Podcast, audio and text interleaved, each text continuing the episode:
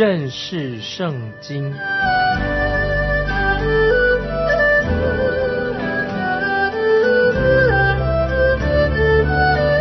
认识上帝的话，把上帝的话带到全世界。本节目是由认识圣经机构和环球广播电台联合制作，欢迎收听。亲爱的听众朋友，你好，欢迎收听认识圣经，我是麦基牧师。今天我们要看到民数记二十二章第七节，摩雅的长老和米甸的长老手里拿着铺金，到了巴兰那里，将巴勒的话都告诉了他。我们看到巴勒王差派他的使者去向巴南做建议，你可以看出巴南是一个很有名望的人。这些使者就带着挂金，或者我们说这个叫做红包。巴兰因为他会算命，会说预言，巴勒就透过这些使者给了巴南一个大红包。接着我们看第八节，巴兰说：“你们今夜在这里住宿，我必照耶和华所晓谕我的回报你们。”摩崖的使者就在巴兰那里住下了。巴兰这个人看起来好像很诚心，想要确定神的旨意是什么。他显然跟神有交通。接着我们看九到十一节，神临到巴兰那里说：“在你这里的人都是谁？”巴兰回答说：“是摩亚王希波的儿子巴勒。”打发人到我这里来说：“从埃及出来的民遮满地面，你来为我咒诅他们，或者我能与他们征战，把他们赶出去。”你看，这时是神和巴兰做对话。接着我们看十二节，神对巴兰说：“你不可同他们去，也不可咒诅那民，因为那民是蒙福的。”神给了一个很明确的、有事实的一个答案给这位先知巴兰，这个他们是要好好的面对才好。我们再来看巴南怎么做。我们看第十三节，巴南早晨起来，对巴勒的使臣说。你们回去本地吧，因为耶和华不容我和你们同去。如果听众朋友，故事到这里就结束了，那么我们说巴兰看起来好像是一个很诚恳的人，也很诚实一个神人，但是巴勒王他很坚持，他是一个顽固的分子。接着我们来看十五到十七节，巴勒又差遣使臣，比先前的又多又尊贵，他们到了巴兰那里。对他说：“希波的儿子巴勒这样说：求你不容什么事难阻你不到我这里来，因为我必使你得极大的尊荣。你向我要什么，我就给你什么。只求你来为我咒诅这名。你看，他们愿意向巴兰先知提供更高的一个报酬，更多的钱。接着我们看十八节。”巴兰回答巴勒的臣仆说：“巴勒就是将他满屋的金银给我，我行大事小事也不得越过耶和华我神的命。”这里我们看到巴勒王已经提高了价钱，但是还不能够使巴兰动心。巴兰拒绝了他，听起来好像巴兰还是蛮虔诚的。也许我甚至可以说：“哦，阿门，他做的很好，我同意巴兰这样做。”但是。我现在有另外一个想法，巴兰这位先知真像他这么好，也是很难自信，令人很难相信。只是巴兰他为什么提到这个满屋的金银呢？是不是因为他心里就是想着这些金银的事情，想钱的事情？他的贪婪让他的心就往这方面去想了。接着我们看第十九节，十九节，现在我请你们今夜在这里住宿。等我得知耶和华还要对我说什么，这里很明显的，巴兰他已经从神那里得到了答案了，所以巴兰他没有必要再等一个晚上，才从神那里得到更明确的信息或者答案，因为神已经说了，叫他巴兰你不要去。可是你看巴兰这个人，他多希望神又会打开一个小小的裂缝，让他的脚可以踏进去。如果他的脚能踏进去的话，那么可能巴兰说我就要去了。巴兰这个人实在是非常可笑啊，他这样做是很危险的。我们会不会有的时候也是会像巴兰一样？我要举一个例子，如果是做牧师的，会不会也要常常向神讨价还价？你我是不是有时也想跟神讨价还价？这是不对的。我听说有一个故事是这样说的：有一位牧师，有一天他就回家啊，对他的妻子说：“妻子啊，我刚才接到一通电话，你知道这个电话是什么吗？就是有一个大城市，一个大的教会，又有钱，会有又多，那里人也很好。听说他们要我去做他们的牧师，哎，那么现在我要到楼上去祷告。”看神的旨意是什么？这个牧师就这样对他的妻子说。他的妻子就回答说：“那我跟你一起上去祷告好了。”你看那个牧师怎么回答？他说：“妻子不必了，你开始打包，我们预备搬到新家去吧。”你看这个牧师其实事实上他已经决定了，他已经做了决定了。那么这件事情我们看到这个巴兰这位先知，其实他已经做了决定了。听众朋友，请注意。以下要发生什么样的事情？神不只是为巴南，今天也是神对你对我，神要这样做。亲爱的听众朋友，如果我们做错事情，这是不对的。怎么不对呢？因为有时神许可我们做一些我们自己要坚持要做的。神说这个不可以做，但是我们的内心已经坚持了啊，我们要这样子做，所以神就让我们做我们自己想要做的事情。接着我们来看第二十节。当夜，神临到巴南那里说：“这些人若来招你，你就起来同他们去。你只要遵行我对你所说的话。”这个也就是说，神说：“好吧，如果你这么想去，你就去吧。但是你要照我要你说的话去说，要小心哦。”我们看到在这里所要讨论到的就是所谓神所许可的旨意，有的事情。神许可我们，这是神许可的旨意。神常常准许我们去做一些在神旨意之外的事情，就这个不是神的旨意，但是神许可我们去做，就是那些我们自己一直很想很想要做的事情。你还记得我们从以色列民也学到了这样的功课？神就是虽然应许了这些以色列人的要求，但是却使他们的心灵软弱。听众朋友，这个你要明白，神虽然是应许了以色列民一些事情，但是他们这样的要求却使他们的心灵软弱。有时候神也会答应我们所求的，也使到我们的心灵软弱。接着我们来看二十二章的二十一到二十三节：巴南早晨起来，闭上驴和摩雅的使臣一同去的。神因他去，就发了怒。耶和华的使者。站在路上抵挡他，他骑着驴，有两个仆人跟随他。驴看见耶和华的使者站在路上，手里有拔出来的刀，就从路上跨进田间。巴兰便打驴，叫他回转上路。我们知道，我们看到巴兰他已经从神那里得到一个很清楚的答案。但是巴兰他不满意，神就许可他这样去做。这个时候，我们看见神差派他的使者天使来了。可惜这位先知根本没有把神放在他的心里面，所以我们看出来巴兰他没有属灵的分辨的能力，他甚至比不上那一只驴，还不如那个动物。接着我们来看二十四到二十六节。二十四到二十六节，耶和华的使者就站在葡萄园的窄路上，这边有墙，那边也有墙。驴看见耶和华的使者，就靠近墙，将巴兰的脚挤伤了。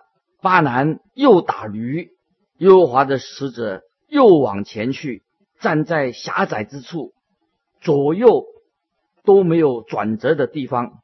你看。这位先知巴南，他已经下决心，他要去。他的确显明巴南他是一个非常贪婪的人。接着我们来看二十七、二十八节，驴看见耶和华的使者，就卧在巴南底下。巴南发怒，用杖打驴。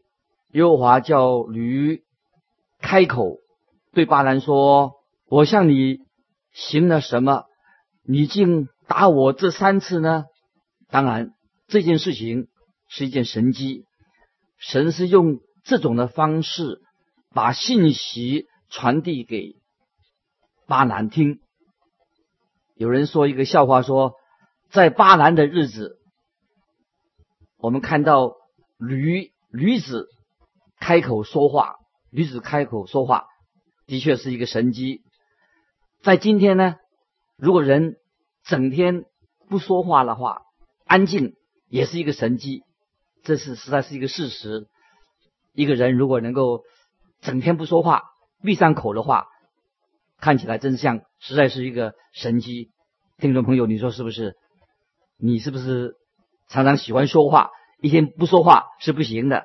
接着我们看二十九到三十一节，巴兰对驴说：“因为你戏弄我，我恨不能手中有刀把你杀了。”驴对巴兰说：“我不是你从小直到今日所骑的驴吗？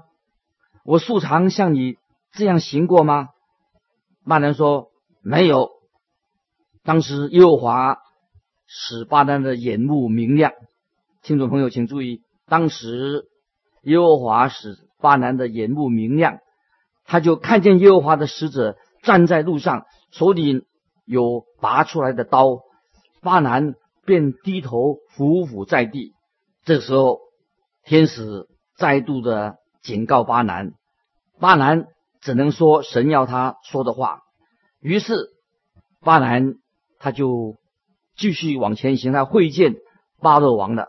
现在我们看三十二到三十五节，三十二到三十五节，耶和华的使者对他说：“你为何这三次打你的驴呢？我出来抵挡你，因你所行的，在我面前偏僻，驴看见我。”就三次从我面前偏过去，驴并没有，驴若没有偏过去，我早把你杀了，留他存活。巴兰对耶和华的使者说：“我有罪了，我不知道你站在路上阻挡我。你若不喜欢我去，我就转回。”耶和华的使者对巴兰说：“你同这些人去吧。”你只要说我对你说的话，于是巴南同着巴勒的使臣去了。这个就是圣经所提到的所谓的巴南之路。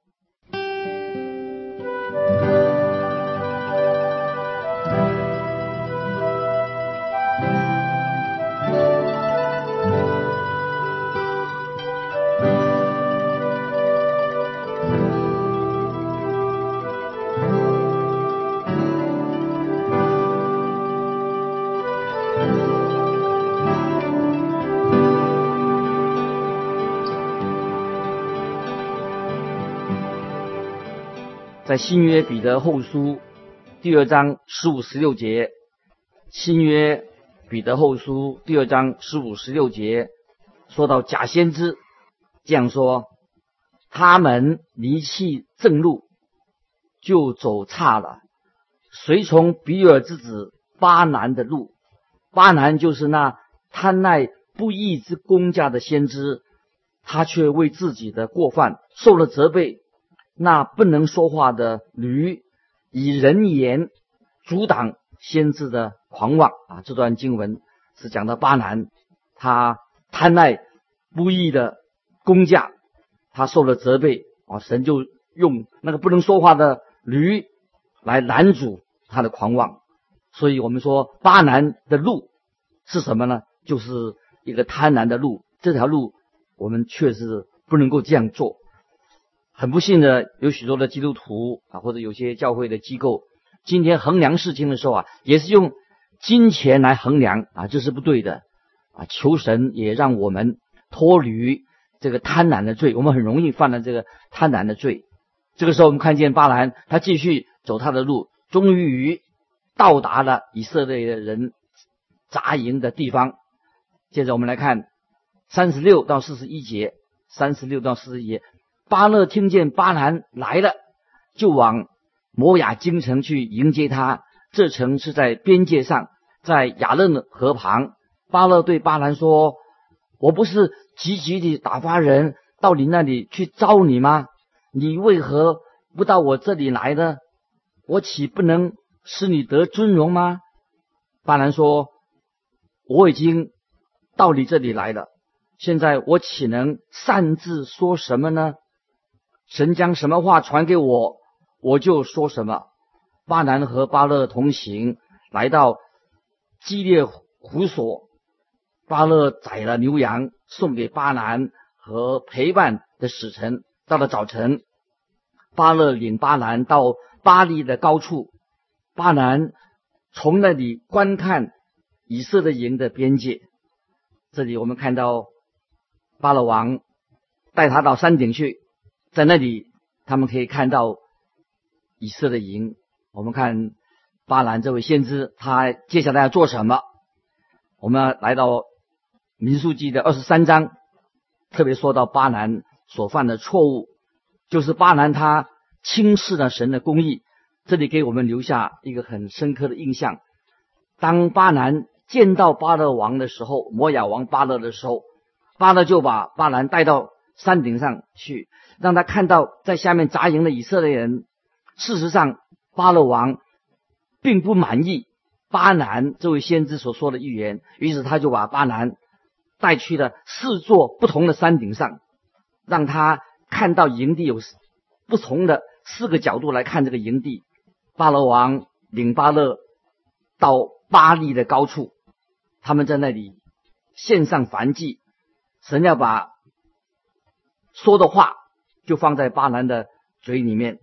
现在我们来看第七节啊，《民书记》二十三章七到十二节，巴兰便。提起诗歌说：“巴勒引我出亚兰，摩亚王引我到东山，说来呀，为我咒诅雅各，来呀，怒骂以色列。神没有咒诅的，我焉能咒诅？耶和华没有怒骂的，我焉能怒骂？我从高峰看他，从小山望他。”这是独居的民，不列在万民中。谁能数点雅各的尘土？谁能计算以色列的四分之一？我愿如一人之死而死，我愿如一人之中而终。巴勒对巴兰说：“你向我做的是什么事呢？我领你来咒诅我的仇敌，不料。”你竟为他们祝福？他回答说：“耶和华传给我的话，我能不谨慎传说吗？”啊，这段经文啊，请听众朋友好好的啊去默想。这是第一个有关于以色列人他所说的预言。这根本不是这个巴勒王想要巴兰说的，所以巴勒就不满意这个预言，于是他带巴兰到。另外一个山顶，让他看到以色列人在山谷扎营。巴勒带巴兰到了比斯加山的山顶，另外一个山叫做比斯山的山顶，在那里他们又献上燔祭。他们也可以看到以色列人扎营的地方。再一次，神让巴兰又说了一些话。接着我们来看十八到二十四节。十八到二十四节，巴南就提诗歌说：“巴勒，你起来听，希波的儿子，你听我言。神非人，必不知说谎；也非人子，必不知后悔。他说的话，岂不照着行呢？他发言，岂不要成就呢？我奉命祝福，神也。”曾祝福此事，我不能翻转。他未见雅各中有罪孽，也未见以色列中有奸恶。耶和华他的神和他同在，有欢呼王的声音在他们中间。神领他们出埃及，他们似乎有野牛之力，断没有法术可以害雅各，也没有占卜可以害以色列。现在必有人论及雅各，就是论及以色列，说神为他行了何等大的大事，这民起来仿佛母狮，挺身好像公狮。未曾吃野食，未曾喝被伤者之血，绝不躺卧。在这里，我们看到巴南所说关于以色列人的预言，巴南没有咒诅以色列人，巴南反而祝福以色列人。在这里，神的旨意很清楚，神不会咒诅以色列人。现在我们就看到这个巴兰这位先知，他正在做什么？巴兰他用自己的想法，用自己的推理，他会认为说神一定会谴责以色列人，因为以色列人当中他在他们的营里面有邪恶，也有犯罪的证据。以色列人实在是一个很失败的人。可是就像我们所读过的关于铜蛇的事件，以色列人也承认他们犯了罪，所以巴兰就。会很自然的想做这样的一个结论。他说：“他们说，因为以色列人而是犯了罪，神一定会审判他们。这是我们一般人啊，总认为神一定会审判以色列人，因为他们犯了罪。那么神一定要审判罪。我常常听人有问到这样一个问题啊，听众朋友请注意，有人问这样的问题：神怎么会说大卫是合他心意的人呢？大卫也不是，他不是个罪人吗？”按照人的公义的标准的话，当然大家不要忘记，按照人的标准，大卫当然是一个罪人。但是神还有更高更高的公义的标准，那就是耶稣基督的公义。在新约罗马书第八章，这个是很重要的经文。新约罗马书第八章三十一到三十四节，听众朋友，请你特别注意，这里讲到耶稣基督的公义。是什么？跟我们一般按人的公义的标准是不一样的。罗马书第八章三十一到三十四节，既是这样，还有什么说的呢？神若帮助我们，谁能抵挡我们呢？神既不爱惜自己的儿子，为我们众人死了，岂不也把万物和他一同白白的赐给我们吗？谁能控告神所拣选的人呢？有神称他们为义的，谁能定他们的罪呢？有基督耶稣已经死了，而且从死里复活，现今在神的右边，也替我们祈求。感谢神，神不审判罪人，因为罪人这些罪人信靠耶稣基督，就可以来到神的面前。神已经在耶稣基督里面审判了他了，所以我们看到。这位先知巴南，他不明白这一点，他认为神一定会惩罚以色列人，因为以色列人有罪。当他猜想以为以色列神的神会审判以色列人的时候，他就可以从巴勒王那边拿到一些好处。他以为神一定会审判以色列人，那么他自己就可以光明正大的拿到很优厚的一种报酬，因为。巴兰这位先知，他不了解啊神的公义，也不了解啊神是爱世人，神爱那些蒙恩的罪人，蒙恩信耶稣的罪人。就像今天我们听众朋友，我们已经归向主耶稣了，我们信靠主耶稣的宝血，我们是蒙了他的恩典，我们也像以色列人一样，不会啊被神审判和定罪。当我们基督徒犯罪的时候，当然啊神会。管教我们啊，神会很严厉的对待我们，因为我们犯过错。但是我们不再会被定罪，因为耶稣基督担当了我们罪人啊一切的过犯。